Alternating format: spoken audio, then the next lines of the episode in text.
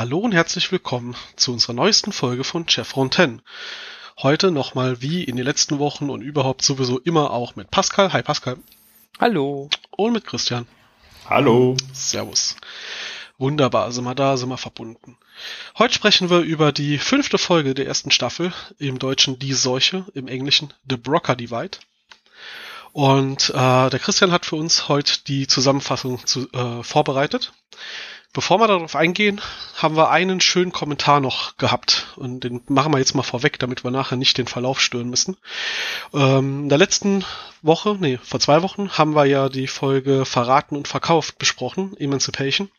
Und da gab es ja den großen Showdown, als Sam gegen den, ähm, den anderen Häuptling kämpfen musste. Jetzt habe ich den Namen doch wieder vergessen, gerade eben noch äh, extra nachgeguckt.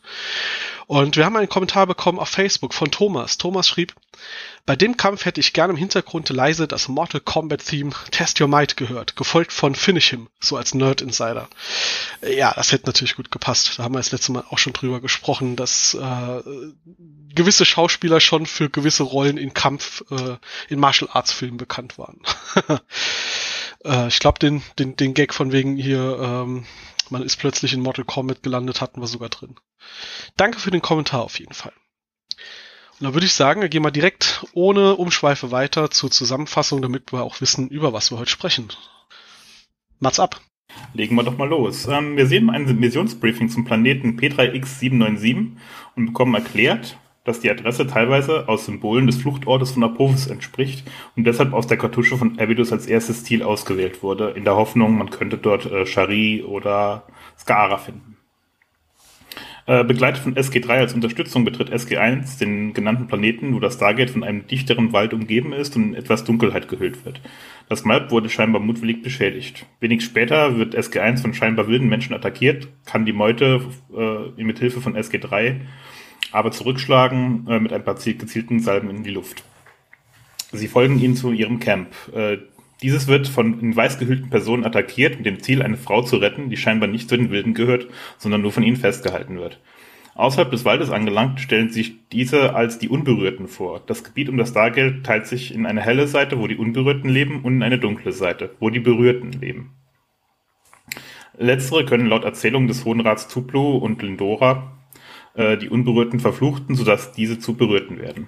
Äh, die SG-Teams kehren daraufhin zur Erde zurück. Jedoch haben sich auch Mitglieder dieser Expedition scheinbar berühren lassen und beginnen wild zu agieren. Unter anderem auch Major Carter, die daraufhin noch halb bei normalen Sinnen und ihn verführen will und wenig später auch Jack selbst, der äh, Carter gegen Daniel als sein Eigentum verteidigen möchte. Dabei taucht auch zum ersten Mal in der Serie Doc Fraser auf, äh, die uns noch eine lange Zeit zuverlässig begleiten wird. Hammond regelt äh, aufgrund des rasanten Ausbreitens dieser Krankheit die Basis ab und schickt die scheinbar immunen Tialk und Daniel zurück zum Planeten, um Blutproben von den Unberührten zu nehmen. Daniel wird von den Berührten entführt. Tialk gelingt es jedoch, durch nicht ganz freiwillige Hilfe der Unberührten die Probe zurück zur Erde zu bringen. Fraser findet darauf äh, äh, die genaue Ursache dieser Krankheit, ein sich von Histamin ernährender Organismus. Durch Behandlung mit starken Antihistamin können die Menschen auf der Erde geheilt werden und kehren mit der Heilung im Gepäck zum Planeten zurück. Um Daniel zu befreien, impfen sie das Camp um ihn mit einer Mixtur aus Betäubungsmittel und dem Antihistamin. Sie kehren ebenso zu den Unberührten zurück und erklären ihnen, dass sie eine Heilung gefunden haben. Mit dem Beweis durch den mitgebrachten und mit einer Schnellheilung versehenen Daniel wird ihnen geglaubt, auch wenn die Menschen aus der Erde aus Sicht der Unberührten dann doch Götter sein müssten mit dieser Gabe. Gemeinsam kehren sie zum Waldrand zurück und finden dort schon die ehemaligen Wilden, die nun geheilt aus dem Wald hervortreten. Am Ende bekommen wir noch einen kurzen Austausch zwischen Jack und Carter, der uns klar macht, dass die Reaktion der beiden im halb umgewandten Zustand doch nicht so unwillens und bedingt durch die Krankheit war. Mats Ende. Das war aber wirklich knapp heute. Super. ähm, ich glaube aber die Folge kann man auch wirklich sehr, sehr schön kurz zusammenfassen. Es ist viel, es passiert viel, es passiert viel Interessantes, aber wenig äh, davon ist, ähm, ist direkt für die Handlung relevant, wenn man zusammenfassen will, um was es geht. Danke dir. Ja, wir brauchen ja auch noch genug zum Nitpicking und äh, sich beschweren ja, ja. und sich darüber freuen. Jede Minute, die wir gewinnen bei der Zusammenfassung, ist nachher, kann man, können wir nachher verschwenden. Wir werden besser. ähm, übrigens, ist mir jetzt erst, als du es vorgelesen hast, so richtig in, in den Sinn gekommen. Für alle, die das äh, relativ aktuell hören, ihr wisst, von was ich rede, für alle, die es in 50 Jahren vielleicht noch irgendwie in diesem Internet finden. Wir haben ja gerade das Jahr 2020 und äh, gefährliche Krankheit, die einfach mal innerhalb kürzester Zeit die ganze Basis lahmlegt. Ähm, ähm. Ja. Vielleicht kennen wir da eine Parallele. Vielleicht. Aber nur vielleicht. Ich kann aber direkt schon mit der Quengelei anfangen. Ja, ähm, quengel mal. Mein, meine Beschwerde ist dieselbe wie sonst auch, äh, was sich was sich wirklich als Faden durch diese komplette erste Staffel durchzieht.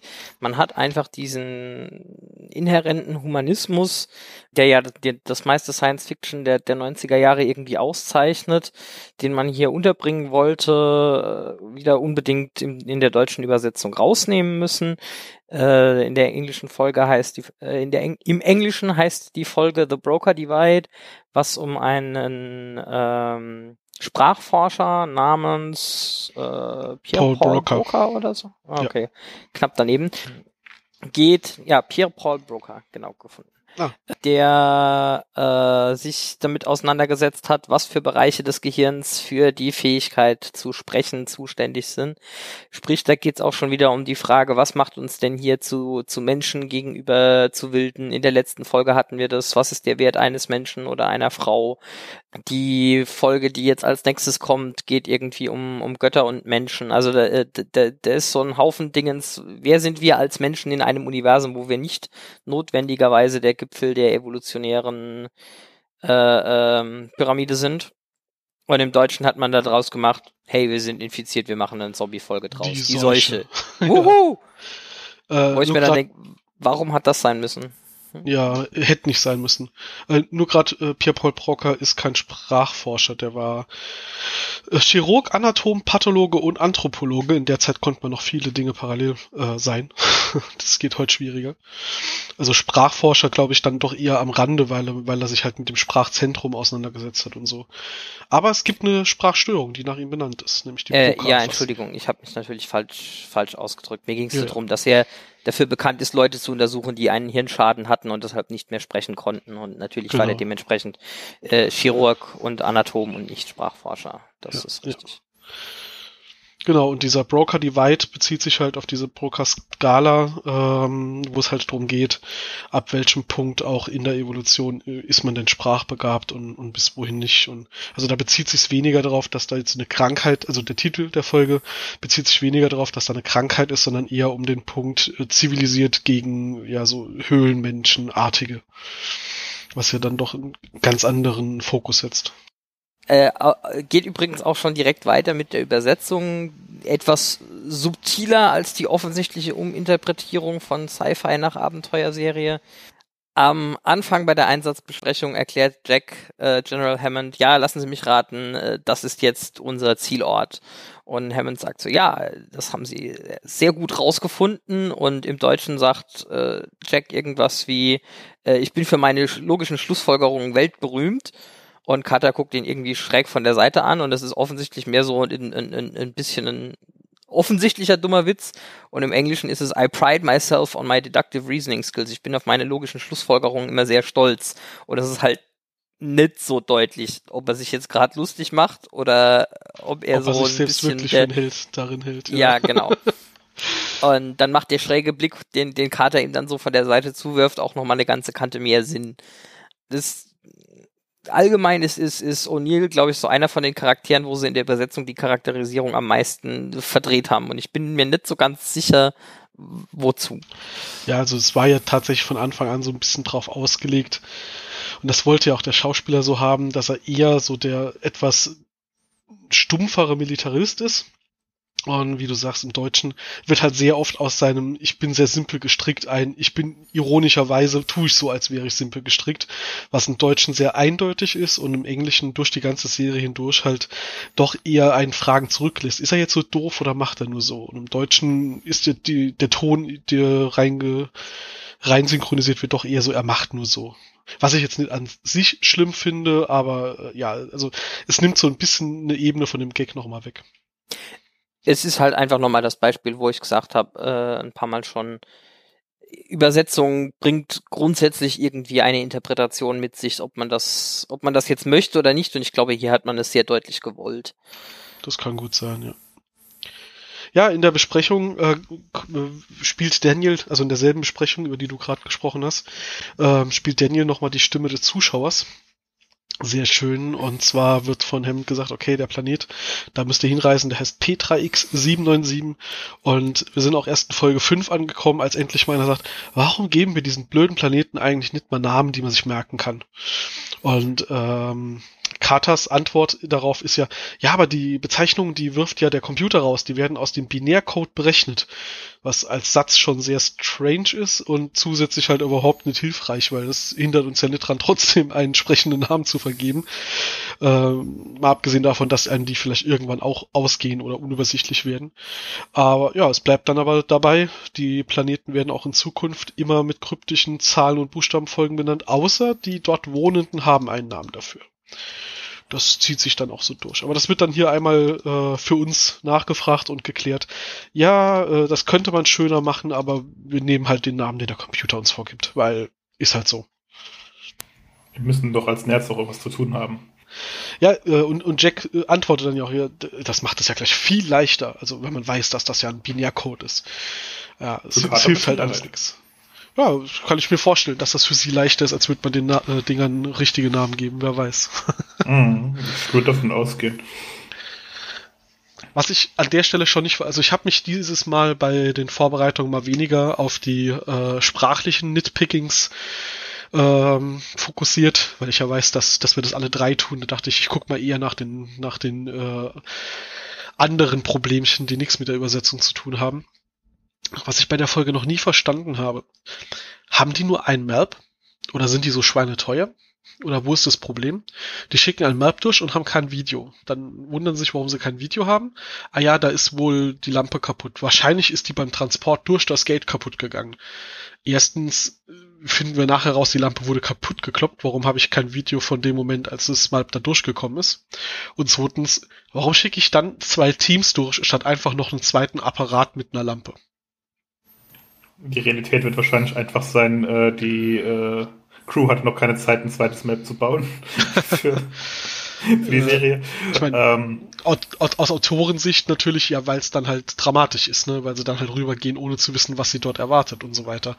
Ja, aber so in Story habe ich mich halt gewundert. So, später ist das irgendwie kein Problem zu sagen, oh, da, da haben wir ein Problem im Map, schick halt mal noch eins. Hm. Also ja, das Melb ist mit Videoübertragung über Funk äh, schon relativ fortschrittlich für Mitte der 90er und war wahrscheinlich nett billig, sagen wir mal so. Äh, insbesondere wenn du dir überlegst, dass militärische Hardware auch ähm, gewissen Anforderungen genügen muss, äh, die normale Hardware vielleicht nicht hat. Äh, und insbesondere, weil hier für Weltraumeinsatz gedacht auch noch Strahlenhärtung etc. irgendwie wahrscheinlich mit einbezogen wurde. Aber sie müssten schon mehr als eins davon haben. Das Ganze wird übrigens noch mehr ad absurdum geführt von, ja, das Licht ist halt aus, aber in jeder anderen Szene, in der es irgendwie relevant ist, leuchtet halt der Ereignishorizont trotzdem die ganze Umgebung aus. Stimmt. ja, Licht sollte eigentlich genug da sein, da hast du recht. Später, das wird ja dann hier quasi auch dadurch etabliert, äh, als sie dann durchgehen, haben sie ja diese Nachtsichtgeräte und dann stellt, äh, ich glaube, Daniel ja auch die Frage, warum hat das Map, warum hat das MALP eigentlich sowas nicht? Und später hat das Map das ja. Also da, da haben sie ja draus gelernt, äh, die, der Scheinwerfer kann mal kaputt gehen, packen wir mal noch so ein Nachtsicht-Infrarotsystem irgendwie dran ist mir, ist mir halt nur, also hat mich halt ähm, gewundert, weil also üblicherweise ist der Tenor des Stargate Centers ja nicht, ja, Technik ist halt teuer, da schicken wir halt mal ein paar Menschen hinterher, die kosten nicht so viel, die kann man schneller ersetzen. Das ist nicht der Stil, der dort normalerweise gepflegt wird. Und hier fühlt es sich halt so ein bisschen so an, ja, wir haben da kein Licht, wir würden aber trotzdem gern mal gucken gehen, geht ihr mal durch. Ihr könnt uns ja dann sagen, ob es gefährlich ist. Also das kommt später noch ein, ein paar Mal, wo, wo einige Folgen sich ziemlich erledigen würden, wenn man nicht beim ersten Mal, wo es halt, ja, Malp so, ja, sieht so aus, als wäre das grob überlebbar, äh, überlebbar und dann schubsen sie halt irgendwie SG1 äh, direkt dem halt hinterher durch den Ereignishorizont. Äh, wenn man, sagen wir mal, realistische Standards, die das US-Militär über ähm, erträgliche Risiken haben dürfte, anlegen würde, würden einige Folgen, glaube ich, nicht stattfinden. Ja, ja. Im Endeffekt darf man natürlich nicht außer Acht lassen. Es soll halt auch ein bisschen Dramaturgie und Spannungsbogen da sein. Äh, ja. Aber man, man hätte ja, wenn es geht, gerne das trotzdem in Universe noch, noch schön erklärt. In dem Fall fiel es mir dann halt doch schwer. Das ist vor allem sehr unnötig, weil du hättest einfach sagen können, so, oh, äh, ja, wir, wir wissen, das ist irgendwie eine der möglichen Koordinaten für Apophis Heimatplanet. Das Map kam durch und es steht in einem dunklen Wald. Fertig. Müsste genau. man genauso ein SG-Team hinterher schicken. Kein, kein Grund für das Drama mit die Kamera ist kaputt. Ja, ja, wahrscheinlich, wahrscheinlich war das der Punkt. Dann ist es so dunkel, sowieso, dann ist es so dunkel, dass man quasi nichts sieht. Ja, und dann haben wir das typische Filmthema, der Zuschauer würde aber gern was sehen. Und als sie da durchgehen, sieht man ganz genau, man hätte auf dem Video was sehen müssen und die könnten auch ohne Nachtsichtgeräte genug sehen, damit sie sich zurechtfinden. Weil so dunkel ist es dann doch nicht in diesem dunklen Wald, in dem immer Nacht ist. Gut, die Erklärung dafür äh, ist ja eigentlich auch, dass der Planet eine gebundene Rotation hat.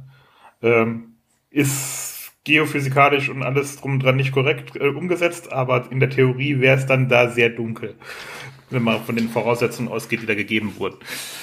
Ja, und es wäre irgendwie grundsätzlich Orkanstärke Sturm und äh, Wälder neigen auch dazu, im Dunkeln auf Dauer einzugehen. Und, ist ja sehr ähm, spannend ja. auch. Dort gibt's eine Seite, in der immer hell ist, dort gibt's nur Wiese. Und eine Seite, auf der immer Nacht ist, dort gibt's einen dichten Wald. Mhm. Klar. Und der, und der Übergang ist irgendwie halben Meter oder so.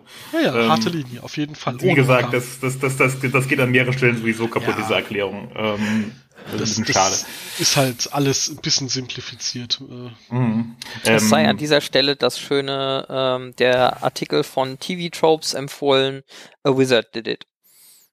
Ah ja, im Zweifel. Also äh, natürlich immer. öffentlicher Disclaimer zum Thema TV-Tropes. Äh, jeder besucht diese Seite auf eigenes Risiko und sollte mindestens sechs bis acht Stunden seines Lebens einplanen für äh, Klicks, äh, durchklicken, verfolgen etc. Man neigt dazu, irgendwie da drin zu versinken, wenn man einmal damit anfängt. Aber das nur am Rande. Okay. Ja, ja. Vorwarnung gut zu das. wissen, gut zu wissen. Ähm, wir sehen zum ersten Mal über übrigens unseren wunderbaren Colonel Makepeace, ähm, genialer Name für einen Colonel. Ähm, Der kann ja nichts für seinen Namen. Der Natürlich nicht. Aber da haben die Autoren trotzdem tief, tief in die Kiste gegriffen. Ähm, da hat jemand einen guten Tag gehabt, also sich den, die Figur ausgedacht genau, hat. Genau, den, den, sehen wir auch nicht zum letzten Mal, der taucht noch ein paar Mal auf. Aber ähm, was in dieser Folge jetzt auf jeden Fall schon klar wird, äh, Jack hat keinen Bock auf die. Ähm, Absolut gar nicht. Das merkt man sowas von. Also einerseits so, ja, wir gehen jetzt vor und retten euren Arsch. Nö, kein Bock, ich gehe zuerst. Und ihr wartet mal schön bis 10.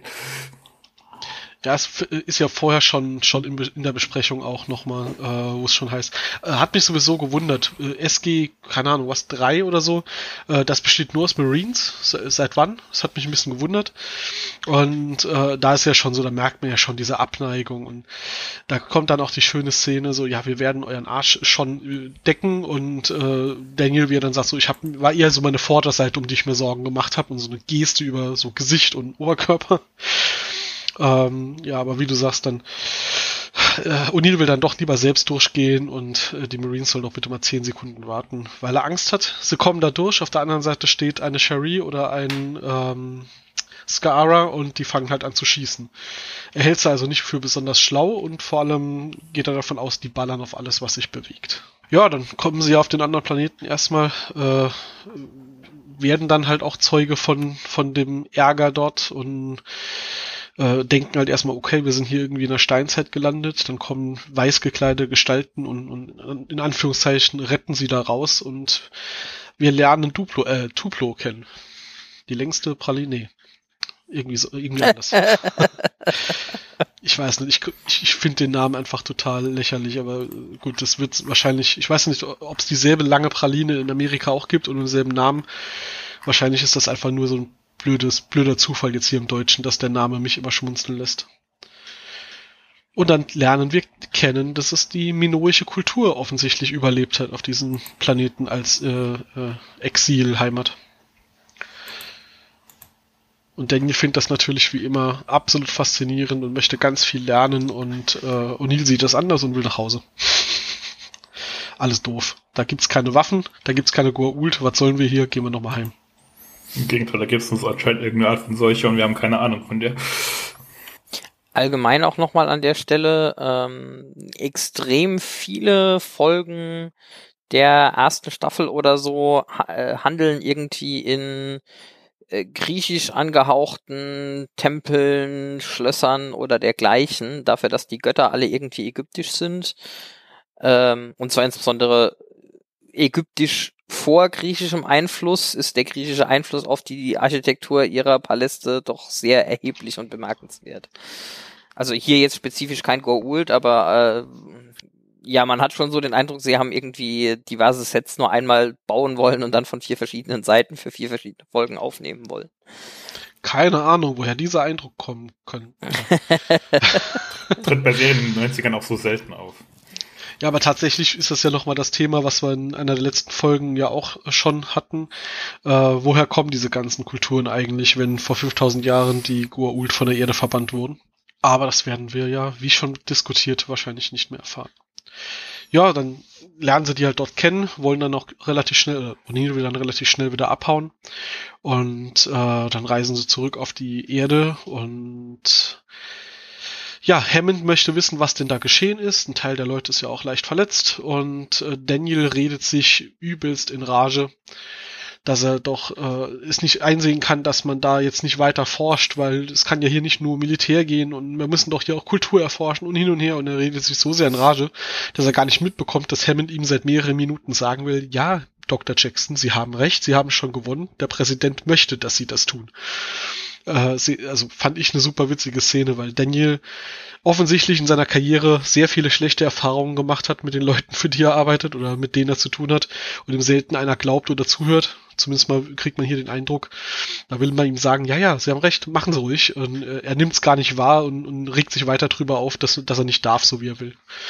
Das äh, hat bei mir schon so ein bisschen den Eindruck erweckt, da wollen sie auch die Figur, also natürlich ist es auch für den, den Gag in der Szene, aber es zeigt auch nochmal schön, dass das so, dass, dass er halt ein Leben hinter sich hat, in dem er halt völlig unterschätzt wurde und nie richtig ernst genommen wurde. Und dann sehen wir ja die ersten Symptome bei einem der, der Teammitglieder bei, wie heißt er? Jo Johnson. Johnson, der plötzlich total abdreht und aus irgendeinem Grund äh, dem Goa'uld in Tiak den Hals brechen wollen würde, was mich ja sofort zu der Frage brachte, die Dinger haben einen Hals? Ja, sowas Artmäßiges. Man kann einen Kopf abbrechen von irgendwas. Ja, das kann natürlich sein. Er will aber auch haben, dass das Ding in Tiaks Bauch sich bei ihm entschuldigt. Wofür eigentlich? Ah, ich glaube, mit irrationaler Wut ähm, brauchen wir da an der Stelle nicht so ganz so tief zu analysieren vielleicht.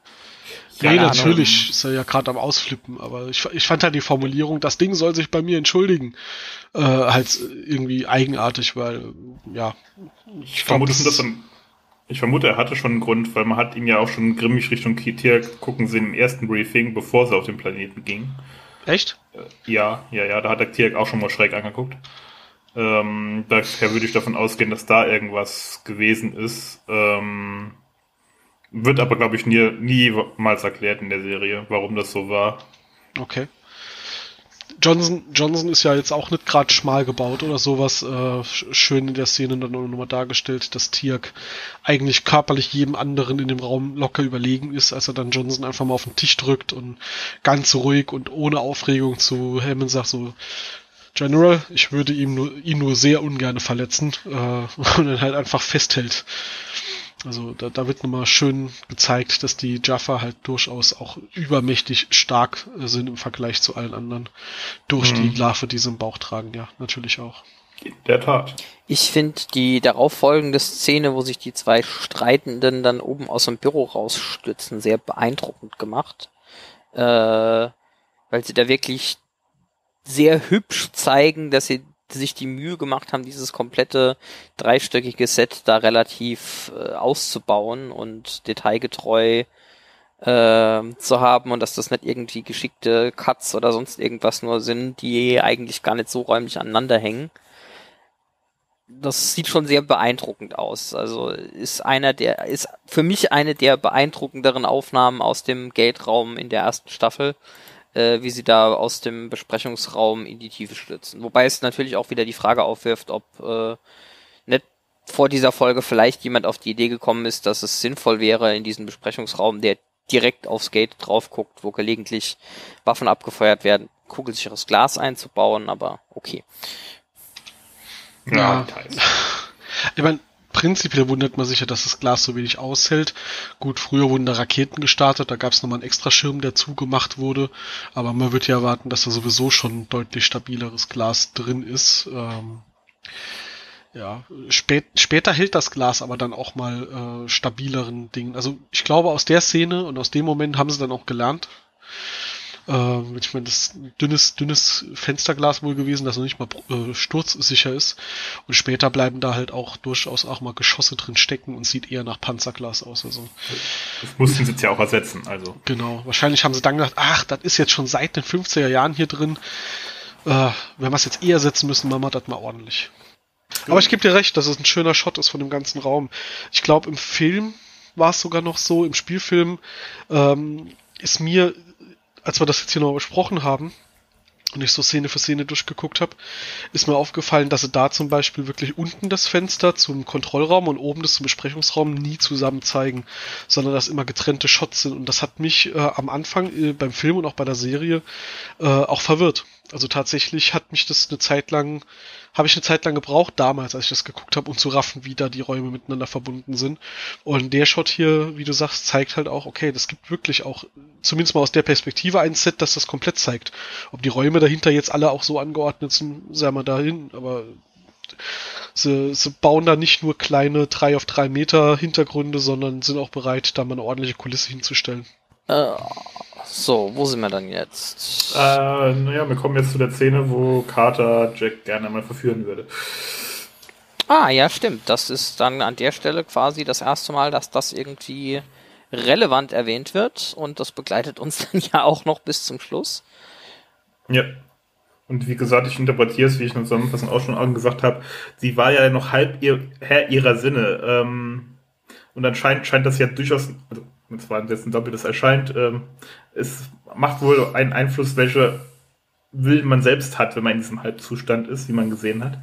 Deswegen diese Erklärung bei Johnson, bei Carter auch und bei Jack auch. Das sehen wir am Ende der Folge ja.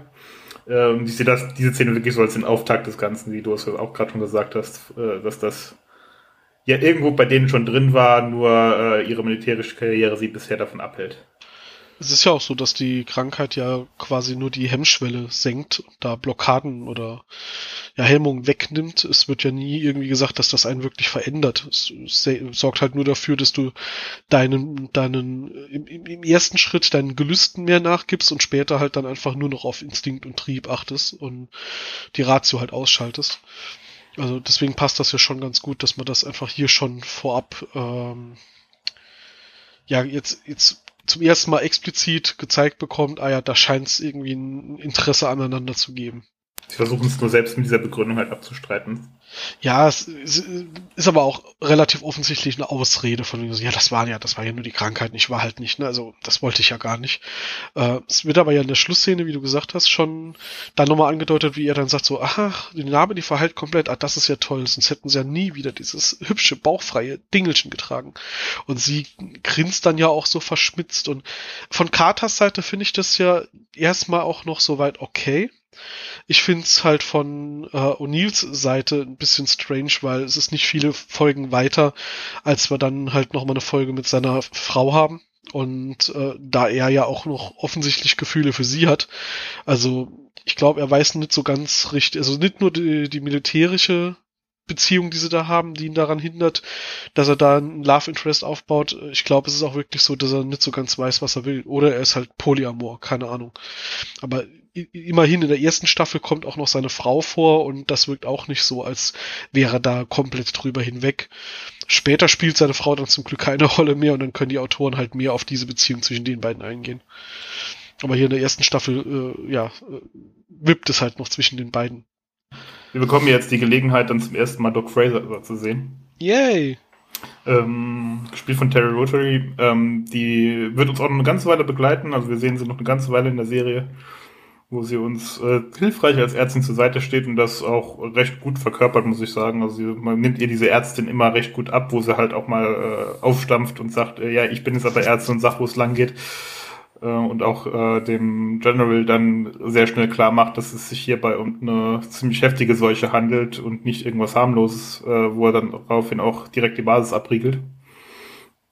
Und sie bekommt auch ihren ersten wissenschaftlichen Auftritt so mit, äh, okay, Tiak und Daniel, naja, denen geht's gut. Punkt. Vielleicht hat Daniel jetzt noch, aber Tiak geht's auf jeden Fall gut. Ähm, AK, die dürfen, äh, die sind frei wie ein Vogel und dürfen, dürften auch zurückkehren. Aber mit, es wird halt ihre medizinische Kompetenz direkt mal in den Vor Vordergrund gestellt. So, äh, hier, die ist jetzt schlau und die weiß jetzt, was da zu tun ist und wird da auch sauber charakterisiert äh, als Schnelleinführung. Ist auch echt geschickt gewesen, die Ärztin, die die Serie über da bleiben soll, in der Folge einzuführen. Weil du halt, äh, wie du gerade sagst, man hat hier halt auch eine gute Gelegenheit, einfach zu zeigen, okay, die hat was drauf, die ist nicht irgendeine Ärztin, die, die kann was und ich meine, äh, wir hatten in den ersten paar Folgen ja auch schon Ärzte, die nicht so kompetent gewirkt haben und jetzt dann hier Janet Fraser einzuführen in einer Krisensituation, wo sie glänzen kann und damit ist die Figur dann halt auch gut gesetzt.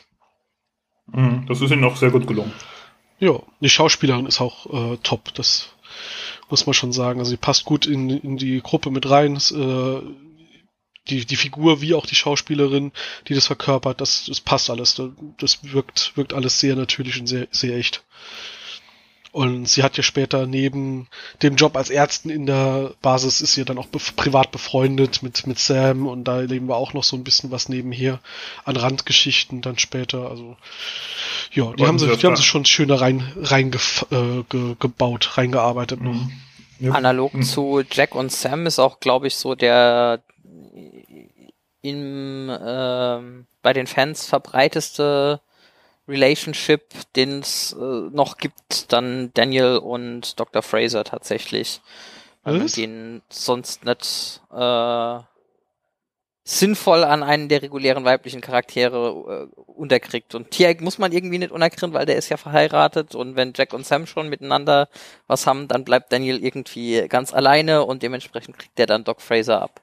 Aber das ist doch, also das wirkt eher wie Fanfic oder so. Also das ist, das ist Fanfic, aber das okay, ist trotzdem okay. sehr, sehr weit verbreitet. Echt? Das war mir nicht bewusst. Ich meine, Daniel ist ja auch verheiratet, auch wenn sie seine Frau halt noch sieben Staffeln lang suchen gehen. Aber es ist ja nicht so, als wäre er irgendwie offen. Also, okay, ja, blöde nein. Formulierung genau in der Folge. ja, allerdings. er ist offiziell nicht offen für Beziehungen, ähm, auch wenn das bei Daniel zwischendurch mal anders aussieht. Wobei das hält auch nur, ich glaube, dreieinhalb, vier Staffeln, dass er verheiratet ist oder so, bis das aufgelöst wird. Und dann sind immer noch drei Staffeln, wo er das nicht ist. Und selbst, dass er verheiratet ist, hält ihn äh, erstaunlich ja. selten davon ab, mit äh, Weibsvolk anzubandeln, dass er auf anderen Planeten trifft. Das, Beisp das Beispiel haben wir hier ja auch schon dann später noch. Das, äh, ich, sag, ich nehme es mal gerade vorweg, da sagt ja Jack auch, ähm, so schönes Zitat. Daniel, dieser Lüstling, wenn er so weitermacht, hat er bald auf jedem Planeten ein Mädchen. Mhm, eben, genau ja, das. Ja, also das ist natürlich schon ein guter Punkt. Er stirbt nicht nur andauernd, er hat auch tatsächlich regelmäßig irgendwo nochmal ein oder mehrere Damen an der Hand. Wobei Unil da selbst jetzt auch nicht so unschuldig ist, aber das ist ein anderes Thema. Nur weil er, nur weil er in der nächsten Folge oder so heiratet oder was? Also wirklich. Ich glaube, es ist erst die. Ja, es dauert noch ein paar Folgen länger. Ich weiß ein paar Folgen, ganz ja. genau. Es kommt die, noch in der nächste, ersten Staffel, aber. die nächste Folge ist die mit der mit dem durchgedrehten SG Hansel, der äh, Leute ja, in der Sonne ja. vertrocknen lässt. Wo wir wieder bei Partnerschaften sind, ne? Sam's Ex. Aber da reden ja, wir dann genau. das nächste Mal drüber. Gehen wir erstmal hier weiter. also mit Beziehungen haben sie es doch schon, sie haben schon sehr viel Beziehungsdramen irgendwie am Rande hier mit reingepackt, ohne dass es gleich wie eine Soap wirkt. Ähm, einer von euch hat gerade eben gesagt, dass äh, Hammond ja den Stützpunkt abriegeln lässt. Und da telefoniert er ja auch mit seinem schönen roten Telefon, was ja ohne dass es gesagt wird, impliziert, er redet wahrscheinlich mit dem Präsidenten. Und, oder sein Enkel. oder mit seinem Drücken Sie mal die Eins auf Ihrem Telefon. Warum sollte ich meinen Enkel anrufen? Ja, ja. Ähm, nee, also er sagt ja dann zu, zu seinem Enkel oder zum Präsidenten, je nachdem, jetzt Kameraden aus dem Kontext. Bewaffnete Division sollte man besser herschicken und am besten jeden erschießen und sofort die Leiche verbrennen, falls einer versucht, den Stützpunkt zu verlassen. Also Hammond ist nach ähm, äh, äh, wie heißt du, Janet, nach Janets Empfehlung und Warnung dann auch äh, ja überzeugt davon, ist es gefährlich hier und wir müssen die Menschheit im Zweifel davor beschützen. Dann lieber alle hier erschießen und das Ding hier einmal verdunsten lassen, als dass wir das hier rauslassen. Da ist er konsequent. Das ist dann auch äh, das erste Mal, aber nicht das letzte Mal, dass die Basis aus solchen Gründen komplett abgeriegelt wird und äh, im Alarmzustand ist. Äh, mehrere Male sind sie ja auch später ernsthaft am überlegen, ja, wie du sagst, einfach zu sagen, ja, dann äh, war das halt, wir jagen uns halt mal selber in die Luft und machen das Ding nochmal von vorne. Ich glaube, so weit kommen sie jetzt hier nicht im Endeffekt, aber ähm, ein, ein, ja. ein paar Mal läuft es irgendwie drauf raus, dass sie sogar den Timer schon gestartet haben und dann so zwei Minuten vor Schluss ihnen einfällt, oh, oder wir könnten das anders lösen. Oder noch, noch knapper müssen von irgendwie extern gestoppt werden damit. Aber sie haben es schon für deutlich weniger gemacht. Also ja, ich so meine, in der ersten nicht. Folge haben sie noch äh, den Timer gestartet, jedes Mal, wenn das Gate von außen angewählt wurde, weil sie noch nicht so sicher waren, ob ihre Iris wirklich das hält, was verspricht. Da werden sie später natürlich ein bisschen vertrauensvoller auf ihre Verteidigungstechnik äh, blicken. Ja, nach und nach werden dann durch diese Krankheit, äh, Johnson ist der Erste, aber nicht der Letzte, nach und nach werden sie alle krank. Über Sam haben wir ja gerade schon gesprochen, O'Neill trifft später auch, Hammond wird irgendwann auch befallen sein. Und ähm, ja, in, im Prinzip ist die Entwicklung bei allen dieselbe. Sie werden plötzlich aggressiver, sie werden gewalttätig, sie verlieren die Fähigkeit zu sprechen und äh, selbst ihr Äußeres verändert sich in einer Art und Weise, dass sie plötzlich Stirnwulst kriegen und Haare wachsen äh, im Gesicht und keine Ahnung was. Äh, gut, sehr fraglich, ob das alles wirklich aus einem Mangel an Histamin äh, sich so physisch äußern kann. Aber ähm, was ich in den Trivia gelesen habe, was mir aber selbst nachdem ich es wusste, ich es nicht wirklich unterscheiden konnte. Äh, die haben ja alle dafür dann eine Gesichtsmaske, eine Schminke und so weiter bekommen. Und Richard Dean Anderson hat das gesehen und sagt, nö, das will ich nicht. Und dann haben die für ihn persönlich nochmal eine andere Maske, eine andere Schminke entwickelt. Äh, ich habe jetzt aber den, den relevanten Unterschied dabei nicht gesehen. Da müsste man wahrscheinlich sehen, wie er hätte aussehen sollen, äh, damit man das besser vergleichen kann. Ja, und da, die Folgen sind auch in 84p aufgenommen, also. Hm. Das kann natürlich glaub, da, auch sein. da fehlen einfach auch die Chancen, so Unterschiede wirklich sehen zu können. Aber während alle anderen völlig äh, im Eimer sind und gar nicht mehr ansprechbar sind und so weiter, ist ja dann Jack doch ansprechbar und, und kann auf, auf grundlegende Dinge reagieren und wie wir dann herausfinden, liegt es dran, dass er, weil er der aggressivste von allen war, schon die doppelte Dosis an Schmerzmitteln bekommen hat und das hat wohl dafür gesorgt, dass sein Bewusstsein zurückkehrt. Das Schmerzmittel scheint also nur die basalen Teile des Hirns lahmzulegen und Janet ist dann auf einmal wieder in der Lage, mit ihm simple Sätze zu sprechen. Und ähm, muss ja sagen, also vieles in der Folge hat für mich sehr overacted gewirkt. Ähm, die Szene, als Janet bei O'Neill in der Zelle ist und, und O'Neill dann hier so, gebe, gebe mehr von so Schmerzmitteln und so. Ähm, es wirkt ach, so richtig natürlich wirkt's nicht, aber ich fand es trotzdem eine super Leistung, wie er das gespielt hat, äh, wie er den Schmerz im Gesicht, wie er, wie er sein, sein Zustand da dargestellt hat, fand ich schon beeindruckend. Also es hat mich damals und auch heute nimmt mich das schon äh, auch, auch emotional mit, wie es ihm da geht und wie, was da halt gerade abgeht. Und da kommt ja dann auch Janets persönliche Note, dabei auch rum, wo sie dann halt auch bei ihm steht und er sagt ja dann hier, dann, du hast eine Idee, was es sein könnte, ja, sie erklärt, was es sein könnte und dann äh, bringt er ja zum Ausdruck, okay, dann soll sie an ihm experimentieren, sie soll es an ihm ausprobieren. Das will sie nicht.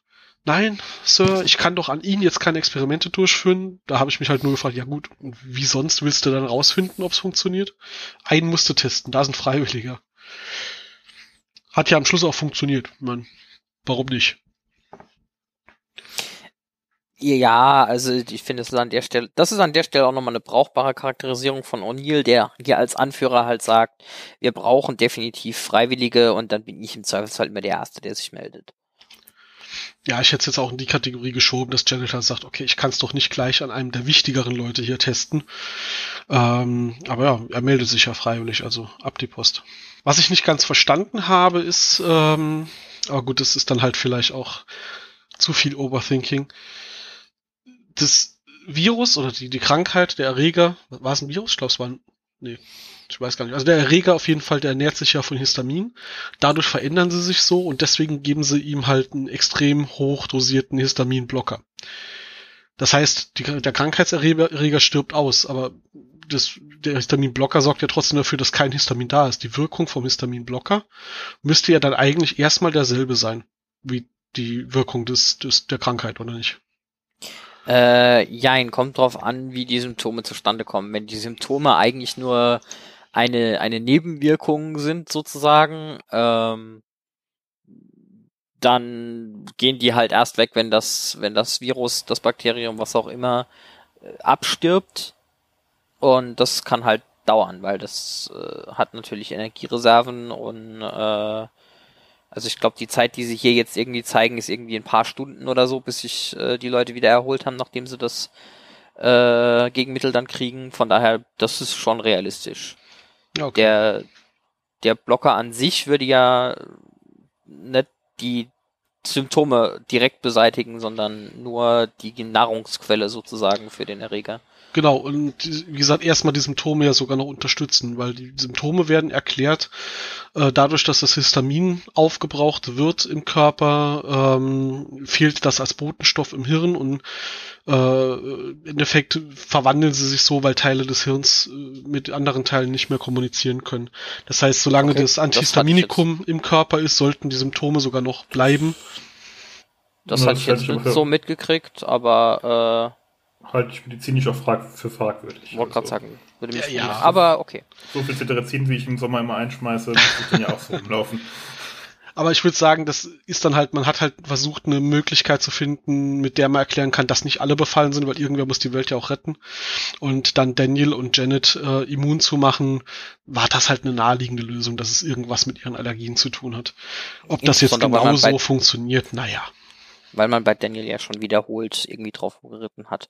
Also diese prinzipielle Erklärung, dass das sich irgendwie von den Histaminen ernährt und Leute, die halt Histaminblocker nehmen, dementsprechend nicht genug äh, Nahrung für den Erreger haben, dass der sich vermehren kann, erscheint mir im Großen und Ganzen medizinisch plausibel. Ob du dann irgendwie mit Botenstoff hier und noch was anfangen musst, ist nochmal eine andere Frage. Ja, klar.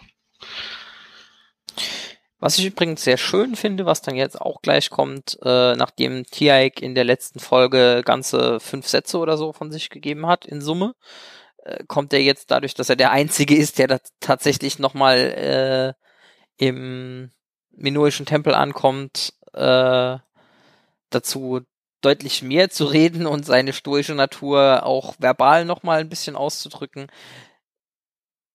einer meiner liebsten TI-Comedy-Momente hier an der Stelle, aber auch einfach nur nochmal diese Aktion mit, ja gut, wenn ich kein Blut kriege, dann gehe ich halt wieder und beim Rausgehen schlage ich halt dann zwei Wochen nieder und nehme mir dann von denen halt was. Das ist sehr gut gemacht, wo er da einfach so im, im Vorbeigehen denen eine verpasst. Ja. Äh, ja, ich meine, er hat einen Auftrag, er weiß, dass das wichtig ist und ähm, er, er hat aber halt auch genug drüber nachgedacht, dass er nicht die Diskussion anfängt, sondern sich halt denkt, naja, ich, äh, da stehen zwei, da kriege ich schon, was ich brauche. und hatte dann das Glück, dass er auch gerade einen erwischt hat, der halt Histamin immun war und einen geringen Histaminanteil im Blut hat. Ja, muss ja, sonst wäre er ja schon lang krank geworden auf dem Planeten. Also das, das wird ja hinterher erklärt, dass einfach die, äh, die Unberührten ähm, über ihre Nahrung irgendwelche natürlichen Histaminblocker zu sich nehmen und wenn sie aus irgendeinem Grund die halt eine Weile lang nicht ausreichend kriegen, werden sie halt automatisch krank. Schön auch nochmal damit ja dieses äh, uralte Sci-Fi-Thema aufgebracht äh, ein bisschen abgewandelt. Äh, Sci-Fi ist ja, oder ein, ein wiederkehrendes Thema ist ja, dass alle hinreichend fortschrittliche Technologie aussieht wie Magie und in dem Fall ist es halt quasi rumgedreht. Es ist eine simple biologische Sache, was da mit ihnen passiert, aber weil sie halt keine Ahnung haben, dann sind es halt Dämonen, die uns verfluchen. Ja, das ist richtig. Wird auch später nochmal ausdrücklich gefragt, von wegen, wenn ihr nicht Götter seid, wie habt ihr dann diesen Fluch zerstört? Ja, selbst nachdem man ihnen erklärt hat, dass das kein Fluch ist und nichts ist, das akzeptieren sie einfach nicht. Das passt nicht in ihr Weltbild. Da sind sie dann halt doch schon sehr in ihrem religiösen Denken äh, quasi und ihrem, ihrem mystischen Denken verankert, was aber ja auch naheliegend ist. Ich meine, es gibt Dämonen, die waren vor einer Generation noch da. Ich tippe mal auf Gorult. Ähm, die sind übermächtig, das können sie alles nicht verstehen und bei ihnen werden spontan Leute krank. Sie wissen, wie krank, vielleicht sogar wie Krankheiten funktionieren, dass man normalerweise sich ansteckt. In dem Fall wissen sie, es trifft random Leute. Aber wenn du mit einem von diesen Verfluchten in Kontakt kommst, dann ist die Wahrscheinlichkeit, dass du auch verflucht wirst, höher. Also das passt ja halt schon sehr gut zusammen in so einen so einen Glauben von, von Dämonen, die uns verfluchen. Und der Fluch kann halt dann weitergegeben werden. Was in der Folge da, ja, also sie sind ja jetzt quasi äh, den Menschen auf den Planeten gekommen, auf dem eine Pest, wie auch immer die aussieht, herrscht. Was in der ganzen Serie ja nie aufgebracht wird, weil dann das komplette Serienkonzept ja nicht funktionieren würde. Ähm, die letzten Menschen sind vor, jetzt gehen wir mal von dem ursprünglichen Punkt aus, 5000 Jahren von der Erde entführt worden. In diesen 5000 Jahren gab es ja bei allen Lebewesen irgendwelche evolutionären Veränderungen. Wenn man das mit den Krankheiten genau nehmen würde, äh, da hat mich gerade eben noch die Anne drauf gebracht, dann dürften die ja eigentlich nirgends hinreisen können, ohne dass da alle umfallen wie die Fliegen. Sehr schön. Hallo, wir sind SG1 und wir bringen euren Tod. Ja, genau. 1A, ja, sieht man ja, sieht man ja in, äh, in, in der echten Weltgeschichte oft genug, wenn gerade mal irgendwie zwei, drei, viertausend Jahre die äh, amerikanischen Ureinwohner von den Europäern trennen und die trotzdem dann alle an den Pocken verreckt sind. Genau das, genau das, weil das Immunsystem und irgendwelche Krankheitserreger, die evolvieren ja parallel zueinander. Und äh, wenn die halt irgendwo hinkommen, also erstens sollten SG1 da nicht sehr gesund zurückkommen und die würden wahrscheinlich auch alle möglichen Krankheitserreger mit zurückbringen, die dort evolviert sind, auf die wir nicht äh, eingestellt sind. Und umgekehrt, ja, sind sie quasi der wandelnde Tod. Die Planeten, die untereinander immer in Kontakt standen, sich gegenseitig besucht haben, das funktioniert ja.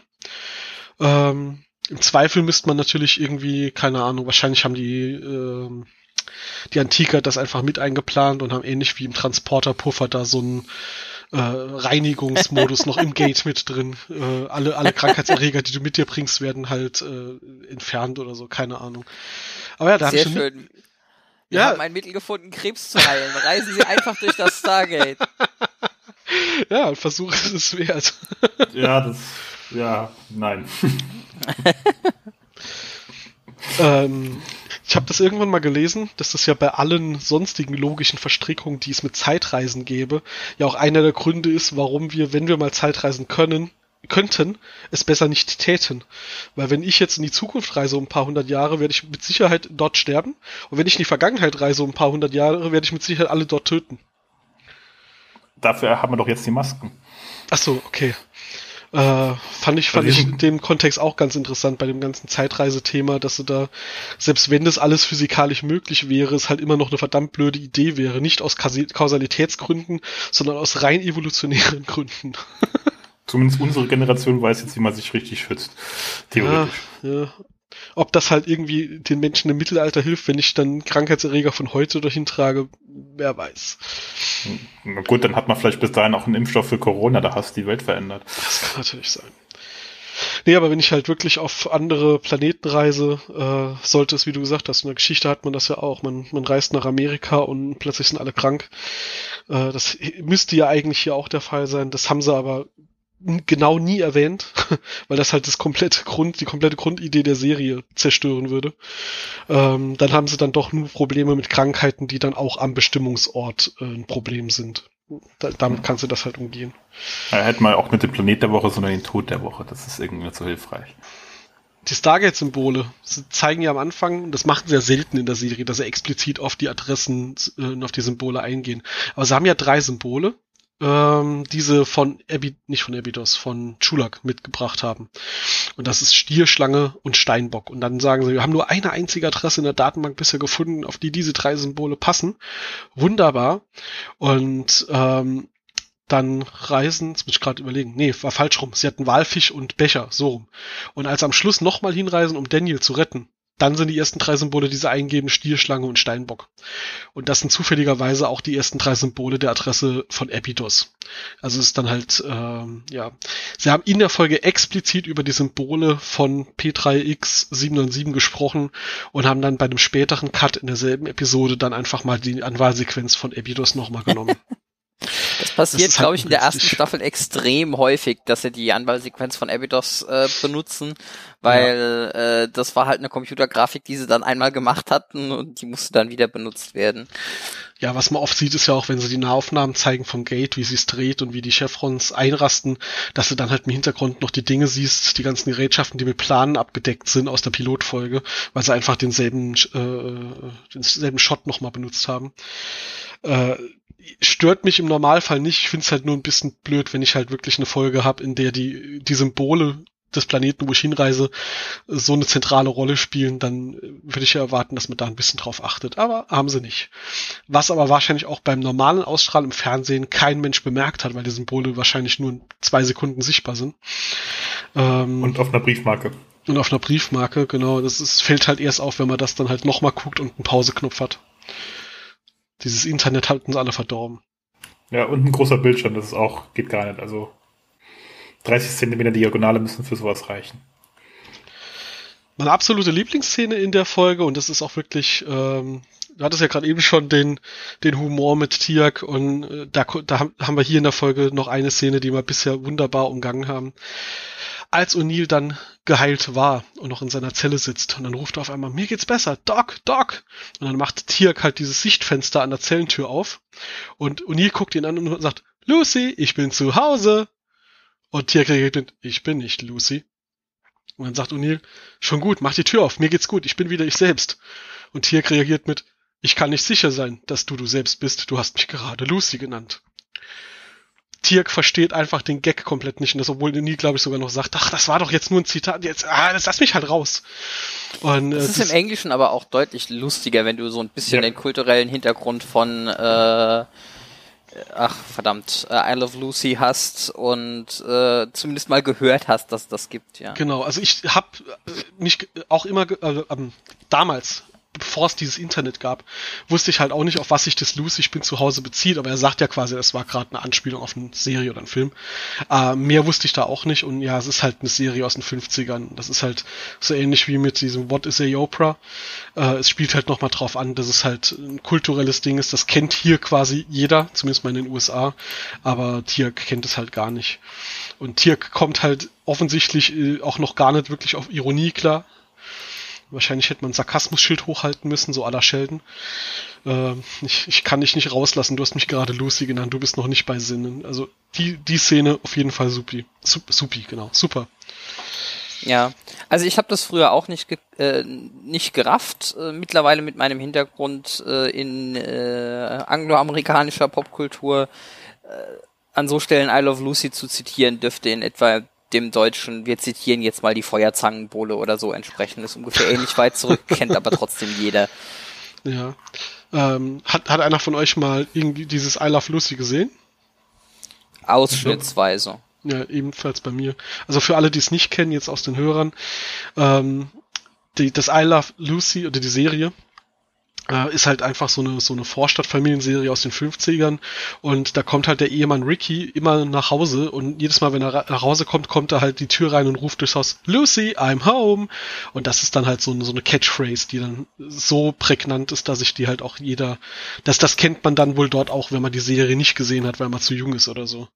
Ja, insbesondere gibt's da so ein komplettes Ritual, wo er reinkommt und dann mit großem Umstand seinen Hut und seine Jacke aufhängt und alles mögliche, was in, in diversen diversen Filmen, Cartoons etc.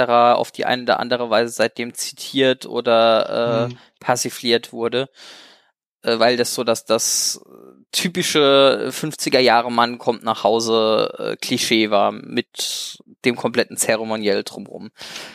Ja, auf jeden Fall. Also die Szene, wie du sagst, die kennt man nicht nur von dort, die, die kennt man dann quasi von überall äh, immer mal wieder persifliert oder übernommen. Und ich meine, im Endeffekt ist aus, aus meiner Kindheit, äh, woran ich dabei denken muss, ist die wunderschöne Serie Die Dinos. Äh, eine Serie, bei der ich bis heute geschockt bin, warum die so enden konnte, wie sie geendet ist. Und äh, da gibt's ja das schöne äh, Bin da, wer noch? Äh, was ja so so doch sehr ähnlich äh, dargestellt ist. Er kommt nach Hause, er stellt seine, seine Brotbox ab und wirft die Jacke weg und ja. Also da wurde das sogar im Kinderfernsehen der 80er, 90er wurde das Ganze nochmal übernommen. Bitte? Und kriegt eine Bratpfanne über den Kopf. Nicht die genau, Mama. Nicht die Mama, ja.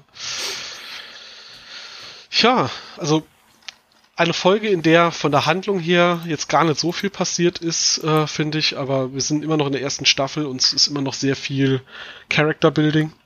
Außerdem sind wir in der ersten Staffel ja auch noch in einer äh, Phase, wo es wenig parallele Handlungsstränge gibt. Es gibt ein Problem der Woche und da arbeiten alle dran und es gibt keine Sideplots. Oder zumindest sehen wir die nicht. Ich fand die Folge auf jeden Fall insgesamt deutlich besser als die letzte. Hat noch Schwächen, ich habe es eben schon mal erwähnt. Äh, so ein paar Sachen haben ein bisschen overacted gewirkt, aber im Großen und Ganzen äh, auf jeden Fall eine der besseren. Also ich fand sie super. Ich fand ähm, dieses ganze Thema mit, mit, wir haben jetzt hier mal einen Krankheitsausbruch, wir müssen die Basis abriegeln, der Spannungsbogen da, der war halt auch da.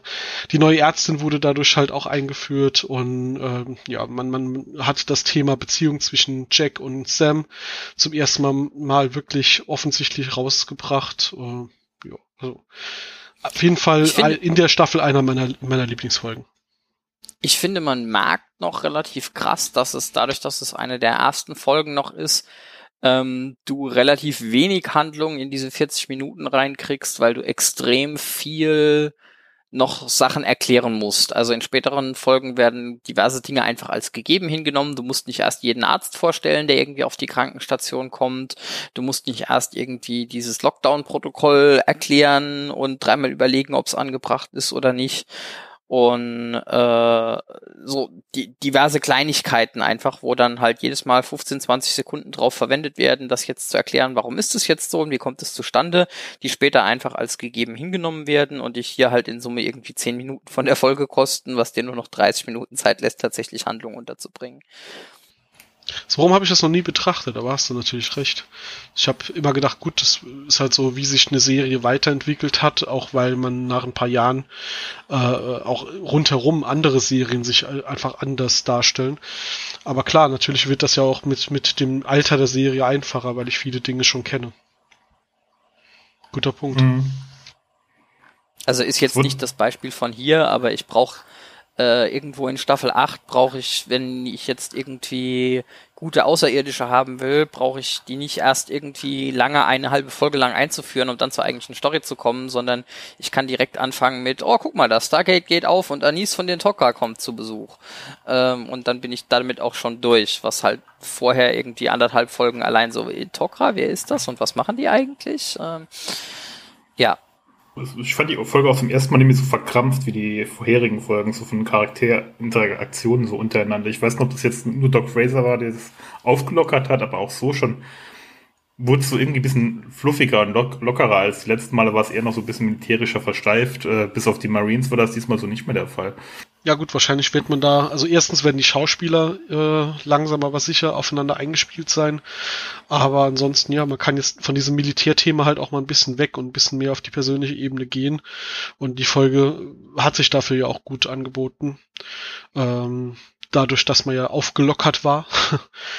Ähm, aber auch in der, in der Phase, wo sie gesund sind. Die Figuren können halt ein bisschen, bisschen entspannter miteinander umgehen, weil äh, wir kennen uns jetzt. Wir haben ja in der letzten Episode auch erfahren, dass es äh, nicht erst fünf Missionen, sondern halt schon diverse zusätzliche dazwischen waren. Man kennt sich, man arbeitet routiniert miteinander und äh, ist dann äh, auch auf der Ebene miteinander befreundet, wie man halt mit Kollegen befreundet ist.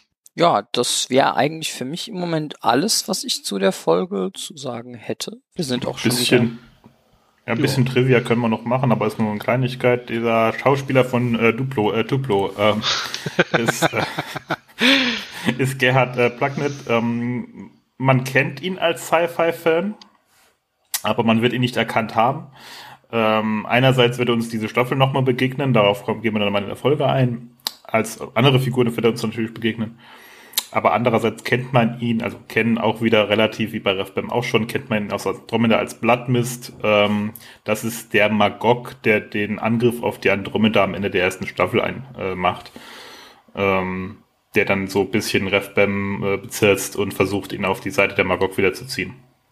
Die Magogs sind ja auch so eine Spezies, bei der man halt auch wirklich wissen muss, welcher Schauspieler das ist, weil du siehst es halt nie.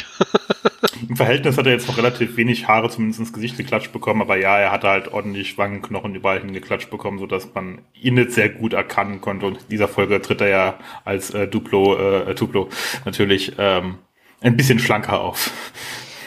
Tatsächlich muss ich sagen, da wird es mich interessieren, ob es einfach irgendwie so eine Science-Fiction-Schauspieler-In-Crowd äh, in Vancouver gibt, äh, weil es gibt schon eine erstaunliche Menge an Überschneidungen zwischen Andromeda-Schauspielern und äh, Stargate-Schauspielern. Wie du gerade gesagt hast, Rev Bem ist, wie gesagt, der Schauspieler, der hier auch Ferretti gespielt hat. Äh, Michael Shanks tritt ja später in Andromeda in der Gastrolle aus und holt dann auch na, wie heißt die Schauspielerin von Romy? Auf jeden Fall äh, tritt die in den letzten zwei Staffeln äh, SG1 auch als Stationsärztin für das Stargate Command auf und ähm, ist außerdem dann zu dem Zeitpunkt auch irgendwie mit Michael Shanks verheiratet. Also äh, Lexa Dwark, das Doik, Dwark. Dank, dank. Doik, genau, Doik, Lexa ich, Doik. ja. Doik, ja. ja. Ähm, ja, also Ich da, da auch, gibt dass es irgendwie relativ viel gibt. Hin- und Herschubserei. Ja, da gibt da gibt's einen Pool. Ähm, das hat nicht nur bei den beiden Serien, Farscape zählt da auch noch dazu. Ähm, wird uns in Stargate ja irgendwann auch sehr bereichern. Kaum. Minimal. Nee, es ist aber wirklich so, dass da einen Schauspielerpool gibt, die sich halt untereinander auch kennen und die Teams kennen sich untereinander ein bisschen, da tauscht man sich halt mal aus und es gibt ja so einen Gastdarstellerpool, den man durchaus untereinander austauscht, weil wenn man schon da ist, kann man ja auch zwei Serien machen, nicht nur eine. Dann kommst du dann später auch noch zu so Serien wie Sanctuary mit äh, Amanda Tapping und dann kommt auch ein Christopher Heyerdahl als eine der Hauptfiguren drin vor und als eine der Semi-Haupt, also da spielt er ja sogar zwei Rollen parallel.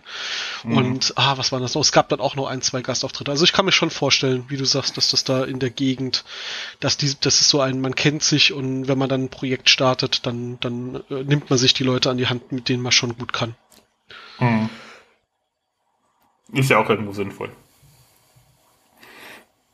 Solange es halt so auch für den Schauspieler funktioniert. Man, darf, äh, man kann jetzt nicht ewig die Darsteller hin und her schieben. Äh, siehe äh, einen gewissen äh, Darsteller aus dem äh, Film, der dann bei Atlantis auftaucht. Das war halt schon ein bisschen hart, der Cut. Aber ähm, bei Christopher Heyerdahl funktioniert es halt relativ gut. Der kriegt aber auch immer Schminke ins Gesicht geklatscht ohne Ende. Das stimmt auf Ist jeden anhand Fall. seiner ist anhand seiner Größe aber trotzdem meistens unverkennbar. Das Äh, stimmt wohl, ja. ja. Eine Und- Sache hätte ich übrigens beinahe noch vergessen, zu dieser Mhm. Folge spezifisch noch. Ähm, es wird irgendwie großes Aufhebens drum gemacht, dass sie ja äh, genau irgendwie vier Symbole oder drei Symbole von der Adresse, die Apophis äh, gewählt hat, um von Schulak wegzukommen hätten. Angeblich hätten sie die von den Flüchtlingen, die sie äh, gehabt hatten, äh, die sie mitgebracht hatten von Schulak bekommen. Nur der einzige, der auch nur entfernt in der Nähe des Gates war, war O'Neill und der wurde ausdrücklich gefragt, noch während der Pilotfolge, ob er was gesehen hätte und hat gesagt, nein. Und alle anderen waren hinter einem Berg. Also wenn die nicht gerade irgendwelche außersensorische Wahrnehmung haben, dann ist es erstaunlich, dass sie äh, durch einen Berg durch äh, auf dem DHD Symbole erkennen konnten. Ja, schon. es ist aber auch erstaunlich, wenn es, soll sich um die Heimatwelt von Apophis handeln und wieso kennt hier die Koordinaten von seinem Chef nicht? Stimmt. Ja, TRX Wissen über, über Apophis und die Dinge, die er tut und lässt, ist während der gesamten ersten Staffel sehr deutlich äh, zusammengefasst mit was auch immer der Plot gerade braucht. Ja, das trifft Das es bei mir. Das stimmt. Prinzip, ich gebe dir zwar recht, aber prinzipiell finde ich es äh, wiederum aber gut. Äh, für die 90er Jahre ist das schon sehr viel folgenübergreifend äh, zusammengebracht, wenn sie in der Folge 5 nochmal drauf eingehen, dass sie im Pilotfilm äh, ja Flüchtlinge nach Hause gebracht haben und dass die ihnen jetzt halt helfen und so weiter und so fort. Ähm, ist tatsächlich schon also für mich ist es eher was Positives, dass sie halt sagen, okay, wir haben da irgendwie doch diese ganzen Menschen auf die Erde gebracht. Es wird auch nie erklärt, wo die jetzt eigentlich sind, aber sie versorgen sie wohl mit Informationen. Die wohnen wahrscheinlich alle bei Hammond im Keller. Klingt logisch. Auf jeden Fall. Ich glaube, dann haben wir es schon damit. Dann bevor wir uns verabschieden, nochmal der Hinweis. Ich habe jetzt heute ja nur einen Kommentar mal vorgelesen, weil ich den sehr witzig, sehr passend fand. Äh, der war auf Facebook. Man kann uns auf Facebook kommentieren. Man kann uns auf Google und äh, Spotify und Apple Podcasts und sonst wie bewerten, folgen, kommentieren. Auf unserer Homepage natürlich sehr gerne auch Chevron 10, 1.0 ausgeschrieben als Ziffern.de. Ähm, da könnt ihr unseren Podcast direkt abonnieren über ein RSS-Feed, falls ihr uns im Moment noch irgendwo spontan woanders mal gehört habt. Und dort gibt's auch eine Kommentarfunktion. Äh, sind für alle Kommentare positiv wie negativ auf jeden Fall dankbar und würden uns freuen. Und ja, ansonsten hören wir uns dann in zwei Wochen nochmal und da sprechen wir dann über die Folge 6 der ersten Staffel. Das erste Gebot. Ähm, wir müssen noch dringend erwähnen, in dieser Folge sind keine glühenden Augen auf, aufgetreten. Das ist wichtig. ich glaube, der Witz hat sich jetzt so langsam ein bisschen abgenutzt, auch wenn ich jetzt trotzdem noch drüber grinsen muss. es kamen halt schon wieder keine Goa'uld vor. Warum kommen da eigentlich andauernd keine Goa'uld vor? Ich gucke die Serie doch wegen der bösen Goa'uld. Äh, das ist eine sehr gute Frage. Ich glaube einfach, um gerade am Anfang sehr ausdrücklich zu machen, dass es ein großes Universum ist und halt nicht nur die Goa'uld gibt. Wir haben die ganze Zeit aber das Go-Ult-Theme im Hintergrund gehört bei diesen ganzen Besprechungen. Also dieses äh, dramatische Dudel, äh, was sonst immer auf den äh, Schiffen kommt, wenn man irgendwo rumläuft, kam irgendwie in dieser Folge auffallend häufig im Hintergrund. Ah ja. Okay, gut. Wir haben klargestellt, dass man unser Studio nicht stürmen muss. Äh, Würde ich gerade nicht empfehlen. Bei, bei Kontaktbeschränkungen. Hallo, nee, also bitte. Nee, sowieso. Gut, dann verabschiede ich mich. Wir hören uns in zwei Wochen. Viel Spaß bis dorthin und ciao. Tschüss. Ciao.